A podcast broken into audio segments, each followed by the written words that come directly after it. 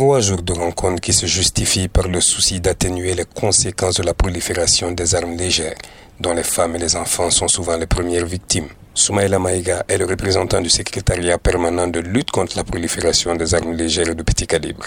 On estime à plus de 8 millions le nombre d'armes à feu en circulation dans notre espace. La plupart d'entre elles seraient utilisées non pas pour promouvoir la paix et la sécurité, mais seraient au moins des groupes armés, notamment les insurgés et les individus qui permettent des activités illicites. Cet appui de la MINUSMA à travers son bureau SSR-DDR entre dans la droite ligne de l'implémentation de son mandat.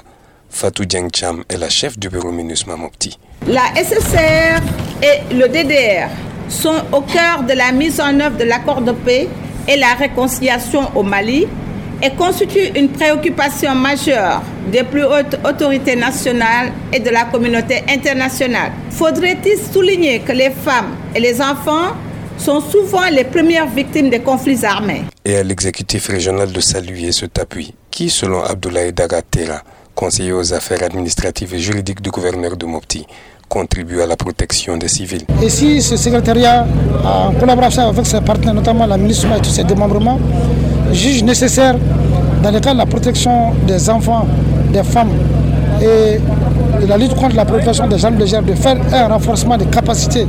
Ça ne fait que nous reconforter dans notre politique de lutte contre la prolifération des armes légères de protection des civils. Les participants, eux, se disent prêts à partager les notions apprises au cours de cet atelier avec la base. Ousmane Djadje Touré, Mopti, pour Mikado FM.